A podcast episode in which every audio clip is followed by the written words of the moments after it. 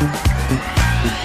Wir sagen hier bei Isso ja immer wieder, dass wir uns über eure Meinung zum Podcast freuen. Und das nehmen wir auch ernst und meinen das so. Wir wollen immer besser werden und auch darauf eingehen, was ihr euch wünscht. Genau. Und deshalb haben wir eine Umfrage gestartet, in der wir euch nach euren Hörgewohnheiten und Feedback befragen. Das Ganze dauert rund fünf Minuten, ist anonym. Und jetzt das Coolste. Für euch springt auch etwas dabei heraus. Unter allen Teilnehmenden verlosen wir dreimal AirPods der dritten Generation. Den Link zur Umfrage findet ihr unten in den Show Notes der aktuellen Episoden. Also helft uns noch besser zu werden, klickt auf den Link in den Show Notes oder geht direkt auf podstars.de slash isso, nehmt kurz an der Umfrage teil und gewinnt dabei brandneue AirPods. Ist so, der Ernährungspodcast mit Achim Sam und Julia Rohrmoser.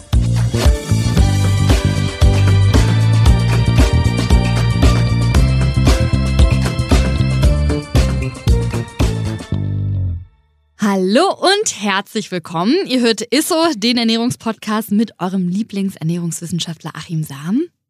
Und mit dir, der lieben Julia Rohrmoser. Hallo. Hallöchen. Ja, bei uns wird es heute richtig schön fruchtig, liebe Leute. Wir wollen über äh, ja, Früchte reden, klar.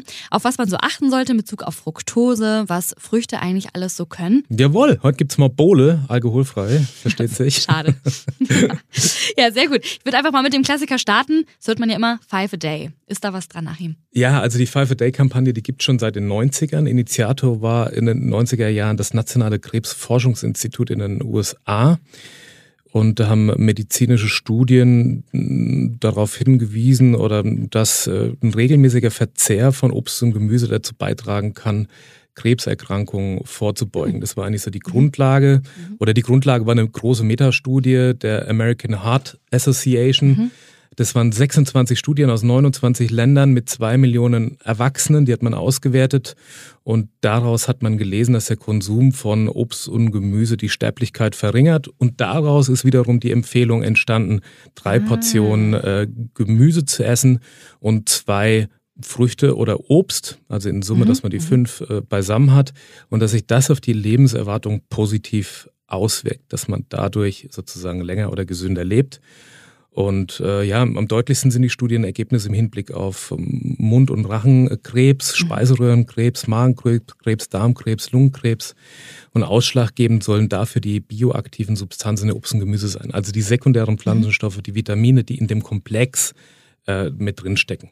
Und dann hat man in dem Jahr 2000 ist die Kampagne dann zu uns übergeschwappt und mhm. die wurde in Deutschland, ja, ich würde mal sagen, hauptsächlich von der Deutschen Gesellschaft für Ernährung äh, ähm, vorangetrieben. Das ist sehr mhm. spannend. Wenn du jetzt sagst, zwei Portionen Obst und drei Portionen Gemüse, dann mhm. frage ich mich jetzt erstmal, wie groß ist so eine Portion, ne? Oder was ist eine Portion? Also eine Portion ist äh, eine Wassermelone oder eine Weintraube. Okay. Ne? Natürlich ja, nicht.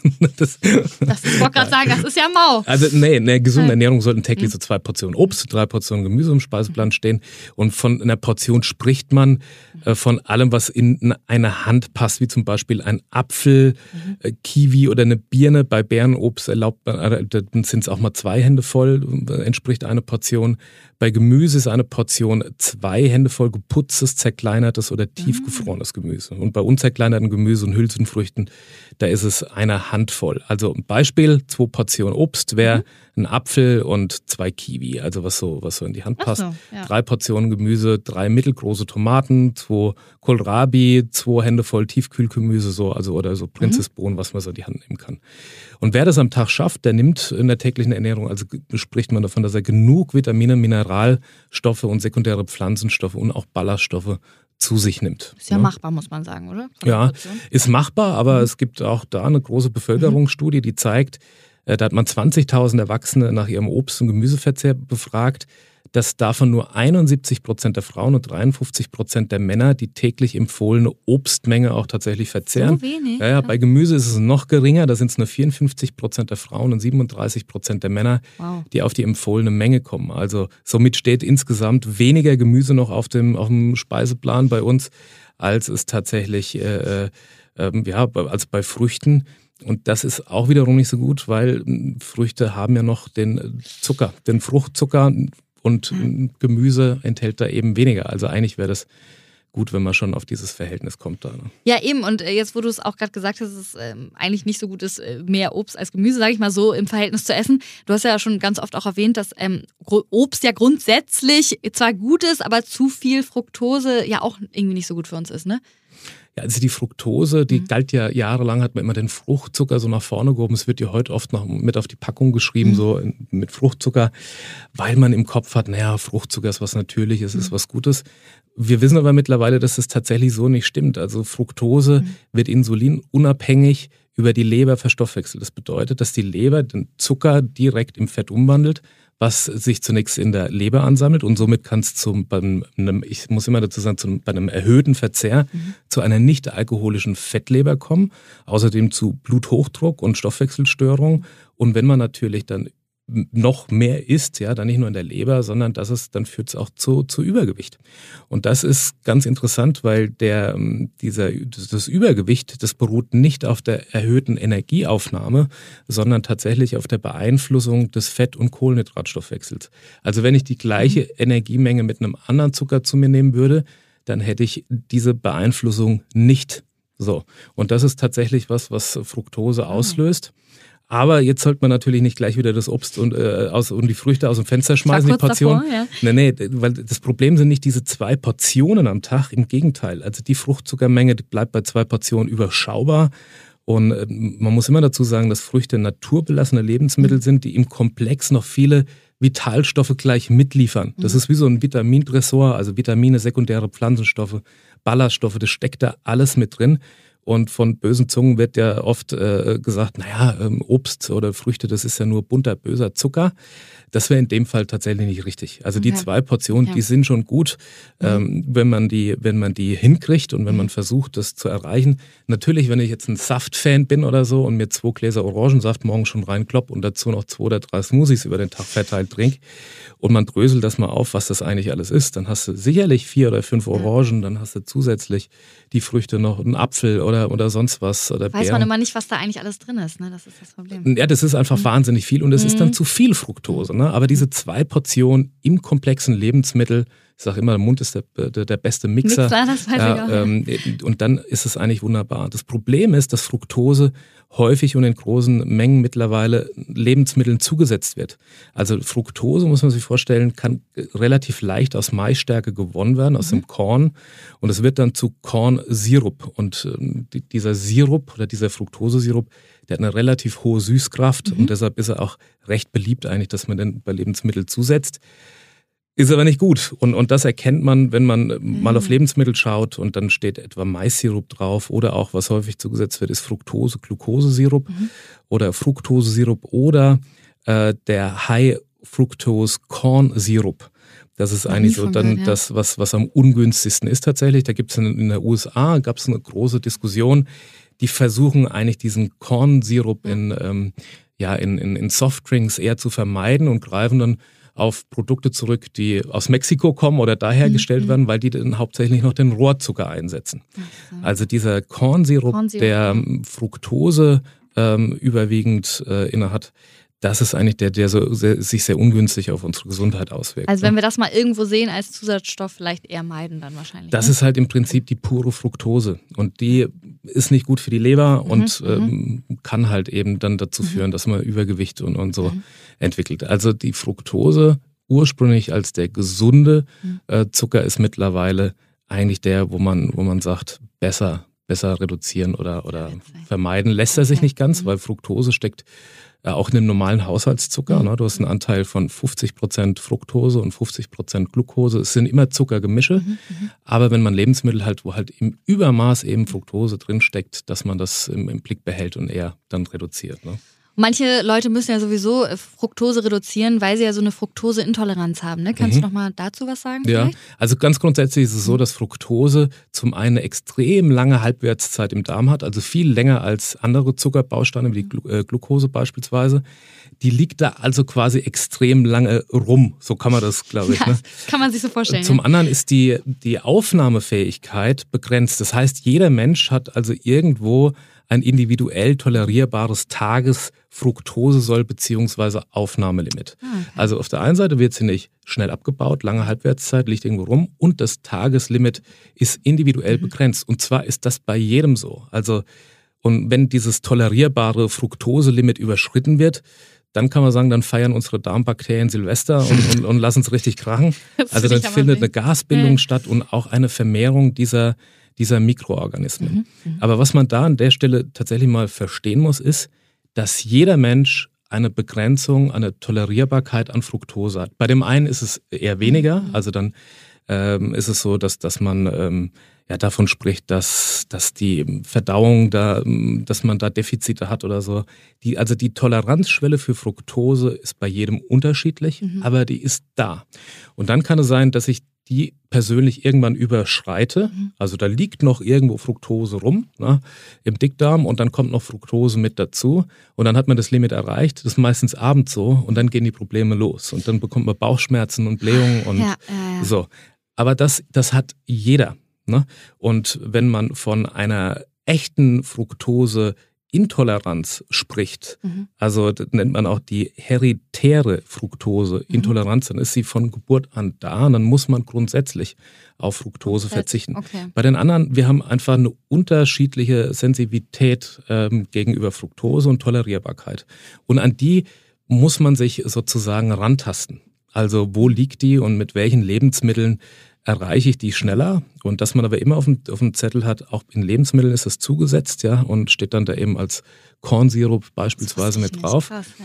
Also das ist jetzt nicht was, was, was einzelne Menschen nur betrifft. Also man spricht ja davon, dass äh, ungefähr ein Drittel der Bevölkerung Probleme mit, mit Fructose haben. Mhm. Es ist, äh, oder wir sprechen im Allgemeinen von der Unverträglichkeit. In Wahrheit ist es aber so, dass man individuell und persönlich für sich ausloten muss, wie viel Fructose verträgt man. Das heißt, wahrscheinlich muss man schon einmal an sein Limit in Anführungsstrichen gehen, um dann wirklich, ja, um einmal seine Grenzen auszutesten. Ja, aber das kann man tatsächlich provozieren. Also ja, ja. unser Experte, äh, Professor Sina, ähm, mit dem habe ich auch lange dazu gesprochen und er sagt, ja, man kann das natürlich beeinflussen. Also mhm. man kann jemanden so mit Fructose vollladen, dass er sein persönliches Limit relativ schnell mhm. erreicht. Mhm. Aber manchmal stellt man sich ja die Frage so, oh, ich, ich, jetzt habe ich nur ein bisschen was getrunken oder so. Meistens ist es noch in Kombination mit Sorbit.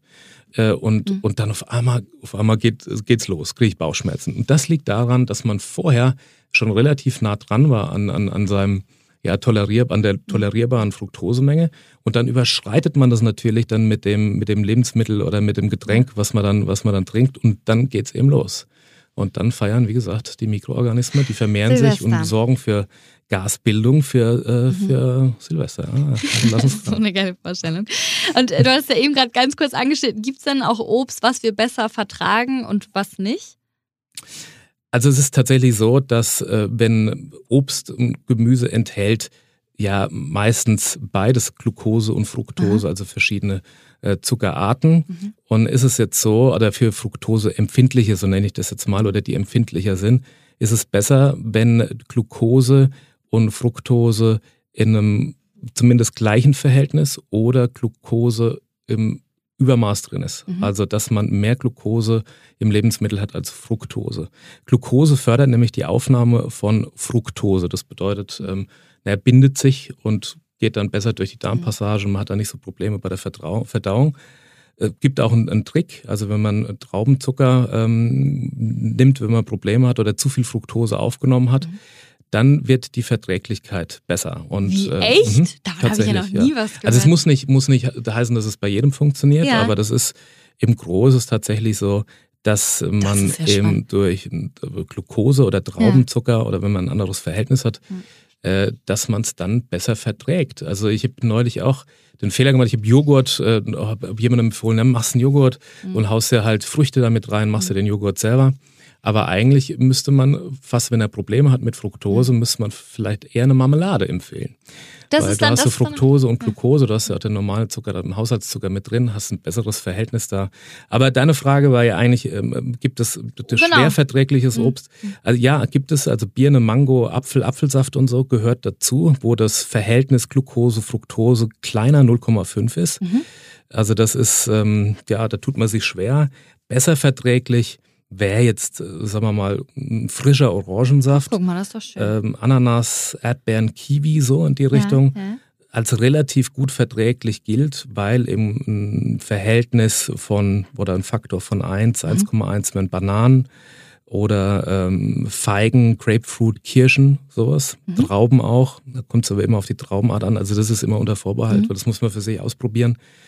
Am besten verträglich gilt aber eigentlich so als äh, gilt, gilt die Honigmelone oder Mandarinen, Passionsfrucht, äh, Pflaume, Aprikose und Papaya. Das ist eigentlich so. Aber im Kern ist es so, dass eben der Zuckeranteil, also wie viel Glucose, mhm. wie viel Fructose, dass okay. das eben die Rolle spielt. Okay. Ja. Ja, Gibt es auch Tabellen im, im, im Netz, äh, da haben sich, da haben sich Seiten da mhm. Mordsmühe gemacht, das aufzudröseln. Ist gar nicht so leicht und es ist auch gar nicht so leicht, das auf dem Lebensmittel zu erkennen. Deshalb kann man mhm. sich da mhm. ruhig da mal, mal rein ja, aber es ist spannend. Ich habe jetzt auf jeden Fall meine Lieblingslebensmittel, äh, die ich auch gut vertrage, wie zum Beispiel Mandarine. Jetzt im Oktober ist ja auch Mandarinzeit im Kopf. Das heißt, ich werde jetzt nur noch Mandarinen essen. Natürlich nur, nein, nur in, den zwei Portionen, die wir ja essen. Ne? Haben wir ja. Ja, aber äh, aufpassen, ne? wenn du jetzt natürlich dann viele Mandarinen isst und dann isst du noch, trinkst du was dazu, wo eben Sorbit oder eben Ach, ja, äh, viel Fructose drin ist. Ach. Es kommt drauf an, wann du dein persönliches so, sozusagen Fructoseziel ja erreichst. Also das, das finde ich übrigens das Spannende an der, an der Sache, weil man ja immer gleich von einer, oh, ich habe da eine Unverträglichkeit mhm. oder im Prinzip geht es jedem Menschen so. Also man hat nicht eine willkürliche Toleranzgrenze mhm. für mhm. Fructose. Bei dem einen ist die eben geringer ja. und bei dem einen ist die Schwelle dann eben etwas höher. Ne? Okay. Ja, vielen, vielen äh, lieben Dank dir. Das war wieder sehr interessant äh, und vor allem natürlich auch wieder spannend. Wir sind auch noch nicht ganz am Ende, keine Sorge. Wir kommen natürlich zu unserem Highlight der Woche. Das Highlight der Woche. Ja, und das ist diesmal der Salbei. Also Salbei Lecker. ist tatsächlich ein naja, kennen wir ja alle im Altertum ja. oder ne, so la Hildegard von Bingen, eine sehr wirksame Heilpflanze. Und ihr wird ja so manches nachgesagt, äh, basiert, also diese Heilkraft auf, auf Wert von mhm. Inhaltsstoffen, ätherische Öle, Gerb- und Bitterstoffe auch. Und ähm, das macht den Salbei eigentlich auch, wenn wir erkältet sind und so, als, ja. Als, als Heilpflanze. Aber ähm, einerseits ist es gut für mhm. Erkältung und auch für die Stimme. Auf der anderen Seite sollte man nicht zu viel Salbeitee beispielsweise trinken, sonst kommt äh, nicht die Absinthfee, sondern die Salbeifee. Ja. Und zwar sind da Thuione drin und Thuione verursachen Schwindel, Halluzination, epileptische Anfälle und so. Mhm. Das ist mhm. beispielsweise auch im Wermut oder im Absinth. Ja. Ah. Das ist ein Nervengift und wenn man da eben zu viel davon trinkt. Also man spricht von einer Menge von etwa sechs Blättern und dann wird es tatsächlich toxisch und äh, ja, trifft in erster Linie auf Tees zu. Ne? Also mhm. wenn man dann sehr, sehr lange den Tee dann ziehen lässt in den Salbeiblättern, das sollte man dann eher vermeiden, also frisch aufsetzen und die Summe, die Menge über den Tag verteilt im Kopf behalten. Schwangeren äh, wird aus Vorsichtsgründen eh geraten, prinzipiell auf den, auf den Verzehr von Salbei zu mhm. verzichten kann Wehen auslösen ah, und, und da nicht okay. so besonders gut. Also man kann sich da richtig schön mit sedieren, mit, mit Salbei, weg, schon, wow, weg toxisch, wenn man zu, zu viel. Also das ähm, Salbei grundsätzlich gut, ne? Aber ähm, eher in homöopathischen Dosierungen mhm. und, und nicht in, in Mengen dann trinken. Ist mir selber schon passiert. Griechenland-Urlaub, Salbei, äh, da gibt's diesen Creten äh, Sage-Tee und so. Da, und den habe ich literweise gesoffen, oh. dass ich heute überhaupt noch hier sitze. Ist das ein, ist ein Wunder. Da freue ich mich, dass es bei dir nicht eingeschlagen ist. ähm, ja, also der Salbei. Ich esse ja gerne Ravioli mit Salbei, aber ist wahrscheinlich ein bisschen was anderes in der Soße. Naja, da ist immer eins, zwei Salbeiplättchen da irgendwie mit drin. Also viel Salbei ist da ja nicht. Aber wenn du dir halt gerne einen Salbeitee mhm. kochst, hast du halt ein paar Blätter mit drin. Ja, und wenn du es zwei, ja, dreimal am Tag machst, dann hast du diese, mhm. die toxische Grenze relativ schnell erreicht. Ne? Okay. Wusste ich nämlich nicht, dass es da eine toxische Grenze gibt. Also auch sehr spannend. Deswegen ähm, jetzt zum Ende hin würde ich natürlich auch nochmal gern so ein bisschen was zusammenfassen, das, was ich auf jeden Fall mitgenommen habe, auch für euch nochmal äh, als kleine Hilfe. Zusammenfassung. Also five a day, ne? Zwei Portionen Obst bedeutet das und drei Portionen Gemüse. Und was ganz wichtig ist, das haben wir, glaube ich, alle mitgenommen, wir haben alle ein ganz individuelles Fructose-Limit. Ne? Und wie gut man Fructose ähm, verträgt, ne, hängt auch davon ab, in welchem Verhältnis Glucose und Fructose in einem Obst vorhanden ähm, ist. Ne? Generell im Lebensmittel. Mhm. Generell im Lebensmittel. Ja. Und deshalb, und das fand ich ehrlich gesagt richtig spannend, deshalb gibt es ja auch diesen Trick mit dem Traubenzucker. Hat Achim ja eben gerade noch erzählt, dass äh, wenn man äh, nicht gut Fructose äh, kann oder Fructoseintolerant ist, Genau, muss ja nicht unbedingt ein Traumzucker sein, sondern mhm. ein, Zucker, der halt Glucose enthält oder denn, ja. äh, ne, das, das ist dass man sich dann, dann muss man fast ein bisschen, da spricht man fast von einem Aufzuckern. Ja, also man hat schon Fructose drin und äh, denkt da vielleicht an die Marmelade im Joghurt, wer mhm. das weniger verträgt, wenn man da Früchte mit reingibt, dann kann es auch zur, zur Süße etwas mhm. Marmelade sein. Bei Honig wäre jetzt nicht so günstig, weil der im Verhältnis mehr Fructose enthält ah, okay. als, als Glucose. Soweit ich weiß, ist da am günstigsten vom Verhältnis der gute alte Rapshonig. Alles klar. Und wenn euch diese Folge auch gefallen hat und ihr sie genauso spannend fandet wie ich, dann würden wir uns freuen, wenn ihr sie nicht nur teilt, sondern natürlich auch weiterempfehlt an eure ganzen Freunde. Und hört euch auch ansonsten gerne unsere kleine Food Hacks-Reihe an. Ne? Da gibt's ja nicht nur Obst-Food Hacks, sondern auch noch Gemüse-Food Hacks und noch viele weitere Hacks. Also ähm, kann ich nur empfehlen. Schreibt uns gerne, wie euch die Folge gefallen hat oder ähm, genau, wenn ihr Fragen habt. Wir freuen uns immer über euer Feedback. Also gerne per Mail an isso.edeka.de oder einfach uns über Instagram schreiben. Five a day. Macht's gut. Bis zum nächsten Mal, ihr Lieben. So. Ciao. Tschüss. Dieser Podcast wird euch präsentiert von Edeka. Wir lieben Lebensmittel.